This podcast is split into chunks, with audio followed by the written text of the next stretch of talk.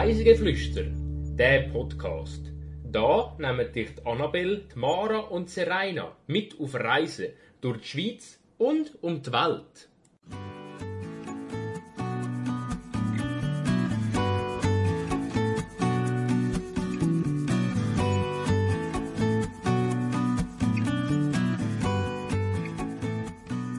Wandern und einen speziellen Club im Berggasthaus, wo auf dem Bergspitz thront. Diese Woche entführen wir euch in die Mythenregion. Herzlich willkommen in unserem Podcast Reisegeflüster und zu der 39. Folge. Heute reisen wir zusammen mit der Mara. Hallo Mara. Hallo Serena. Das Mal geht's in die Innerschweiz und ähm, ich muss zugeben, das ist eher ein eine Seltenheit in dem Podcast.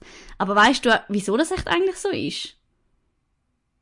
Mm, ja, weil keiner von uns in der Innerschweiz wohnt, vielleicht. Ich meine, Das stimmt, das kann sein. so Tagesausflüge und so macht man halt doch irgendwo eher dort an, wo man halt nicht so weit muss fahren Und von Mhm. denen haben wir jetzt halt doch schon ein paar gehabt. Und in der Innerschweiz, von mir aus, habe ich halt doch irgendwie gerade drei, vier Stunden. Dann gehst du halt irgendwie länger. Aber ich kann unseren Innerschweiz-Fan versprechen, ich mache auch bald eine Folge zur Innerschweiz. Oh, da können wir ja schon mal gespannt sein. Aber ja, mir ist es eben ein bisschen ähnlich. Also ich glaube irgendwie auch, weil halt von mir daheim aus ist irgendwie so ein bisschen Graubünden und alles näher. Und wenn du in die Berge gehst, gehst du halt so ein bisschen in die Richtung. Aber eigentlich schade, weil in der Innerschweiz gibt es glaube ich auch noch so viel, wo man sollte besuchen. Jedenfalls reisen wir in dieser Folge in die Mythenregion und gehen dort vor allem wandern.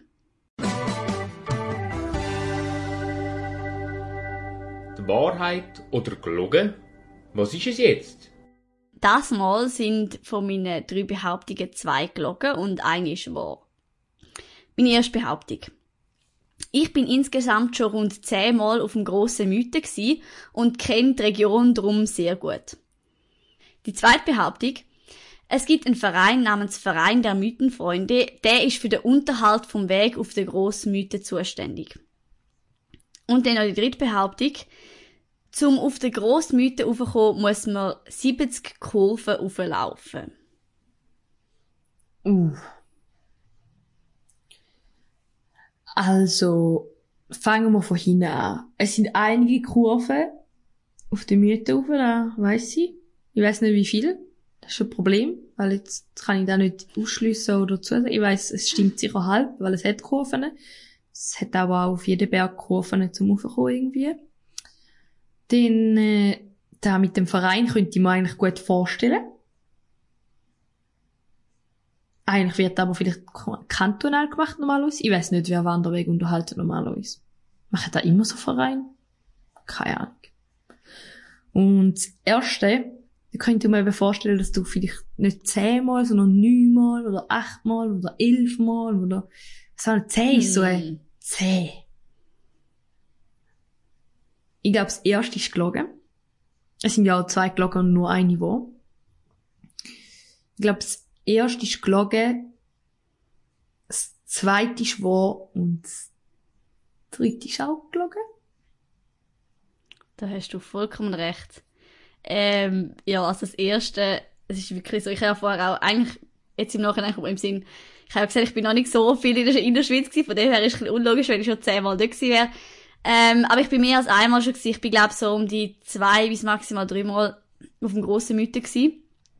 Und, aber die Gegend rundherum kenne ich eigentlich gar nicht. Also, ich habe noch fast nie etwas, ähm, sonst dort umeinander gemacht.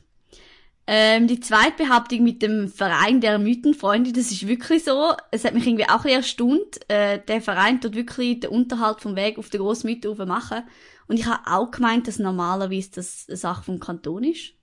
Also, soweit ich weiß. Ähm, aber dort ist es anscheinend nicht so. Und die dritte Behauptung, ja, die ist auch gelogen. Es sind nämlich schon gleich ziemlich viele Kurven. Es sind 47 Kurven, um auf den grossen Mythen raufzukommen, aber nicht gerade 70. Den habe ich ja gerade richtig äh, gerötelt. Genau, ja.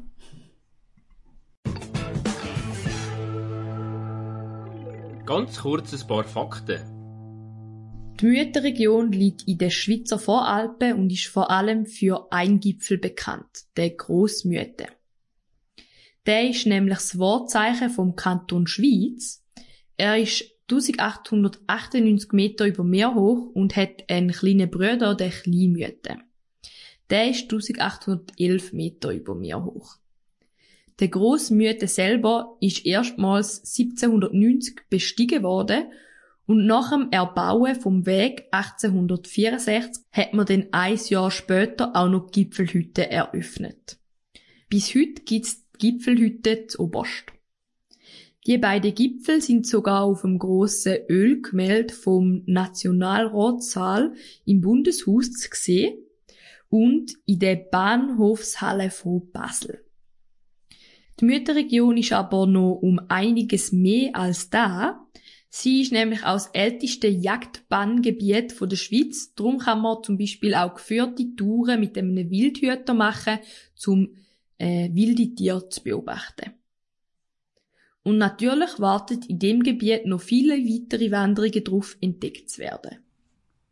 Ich bin, äh, wie gesagt, bis jetzt zwei, drei Mal auf dem grossen Mythen und die Anreise ist eigentlich relativ einfach. Und zwar einfach via Luzern und dann mit dem Bus bis zur Talstation von der Roten Fluebahn. Mit der kann man dann die ersten 1000 Höhenmeter easy überwinden, weil sonst wird die Wanderung um einiges länger und der Weg aber auf Schweiz ist jetzt auch nicht der allerspannendste. Also insofern ich das überhaupt kann beurteilen, weil ich habe den noch nie gemacht, aber wenn man mit der Bahn fährt, hat man einfach so ein das Gefühl, es ist jetzt nicht äh, mega spektakulär. Eine andere Möglichkeit wäre es auch, von hinten rauf zu laufen, namentlich von Bruni aus. Und auch dort kann man noch die Luftseilbahn nehmen und man kommt mit der Luftseilbahn fast an den gleichen Ort wie mit der roten Flurbahn. Aber zurück zu der. Schon wenn man mit dem Gondeli das Stück rauffährt, hat man eine gute Aussicht auf den grossen Mythen. Der kleine Mythe versteckt sich da dabei ein bisschen hinter dem grossen. Auf der Kleinmüthufe hat es übrigens keinen offiziellen Wanderweg. Ähm, der ist relativ schwierig zu besteigen und es ist auch ein bisschen Klettererfahrung nötig, um dort raufzukommen. Der Weg auf der Grossmüthufe ist hingegen eigentlich kein Problem. Äh, die Schwierigkeit ist T3 und man erreicht den Gipfel nach etwa eineinhalb Stunden oder vielleicht ein bisschen länger. Kein Wunder machen darum jährlich auch bis zu 30.000 Personen die Wanderung. Oder anders gesagt, an Spitzentagen rund 2.000 Leute pro Tag. Man ist also eigentlich so gesehen nie allein dort. Uff. Wie war das bei dir? Gewesen? Sehr viele Leute oder ist es gerade noch gegangen? Also, ähm, als erste Mal, als ich da bin, kann ich mich ehrlich gesagt nicht mehr so ganz erinnern, weil das schon länger her ist. Dort weiss ich nicht so ganz, wie viele Leute es hat, aber beim zweiten Mal ähm, hat es sehr viele Leute gehabt. Aber es war auch ein schönes Wetter gewesen und es ist wirklich wie auf einer Autobahn gewesen und jeder ist hochgelaufen und auch da oben hat es dann halt, es hat ja da oben nicht wahnsinnig viel Platz und äh, ist dann auch ein bisschen eng geworden. Aber so ist es halt mit den berühmten Wanderungen. Ich meine, wenn man auf der E-Show läuft, dann ist man auch nie allein. Also, mhm. muss man, glaube ich, bei so Hotspots ein bisschen einbüssen. Oder vielleicht auch mal an einem nicht so schönen Tag gehen. Ich bin zum Beispiel ja. an einem nicht so schönen Tag mal auf der E-Show und dann, normalerweise hat man keinen Platz im Resti. Und wir sind alle gelaufen und es mhm. hat noch mhm. voll viel Platz gehabt. Ja, eben, also, ich glaube, ich verstehe es ja eigentlich auch ein Stück weit, dass so viele Leute dort raufgehen. Ich meine, eben, ich bin ja auch gegangen. Also, es ist halt einfach, es ist ein schöner Berg und, oder eben auch der Escher, das ist einfach halt ein Ort, wo man mal will gesehen haben. Und, ja, meistens ist es schon eine gescheite Idee, wenn man halt einfach mal geht, wenn es nicht so perfektes Wetter ist.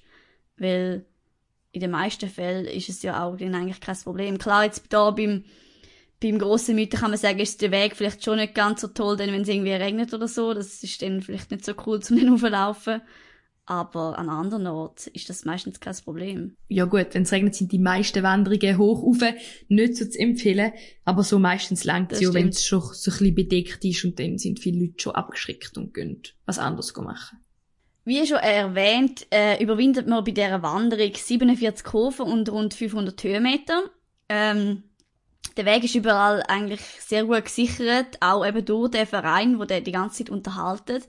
Und es hat an allen gefrühstückten Stellen Seil und ist darum eigentlich nirgends wirklich extrem exponiert. Aber eben gleich gilt da natürlich, wenn es wirklich voll nass ist, ist es nicht die gescheiteste Idee, um den dort raufzulaufen. Zoberst wartet auf einem an erster Stelle mal ein wunderbares Panorama. Man hat äh, 360 Grad Aussicht und bei gutem Wetter sieht man sogar bis auf Süddeutschland. Es wartet aber auch noch ein Berggasthaus, wo Zoberst weit um sichtbar thront. Das wird seit 1967 per Helikopter versorgt. Und vorher ist eigentlich alles Material mit Träger oder Packtier transportiert worden. Da kann man sich heute fast nicht mehr vorstellen. So mit Esel. Ja. Ich meine, das ist auch nicht wenig, was es dort oben braucht. Ja. Also ich habe mir da auch, wenn ich so gelesen habe und so bei Recherche, ich meine, das ist ja bei vielen, auch bei SAC heute und so, ist es ja an vielen Orten früher so gewesen, dass so Zeug weit hast müssen transportieren oder über irgendwelche Pässe und alles. Äh, das muss schon noch mega Arbeit gewesen sein, ja. Und heute fliegt man einfach rauf. Schon cool. Ja, wo ich sogar dort war, bin ich glaube sogar gerade der Helikopter gekommen, habe ich gemeint. Also es hat ja zu schon noch einen kleinen Helikopterlandeplatz.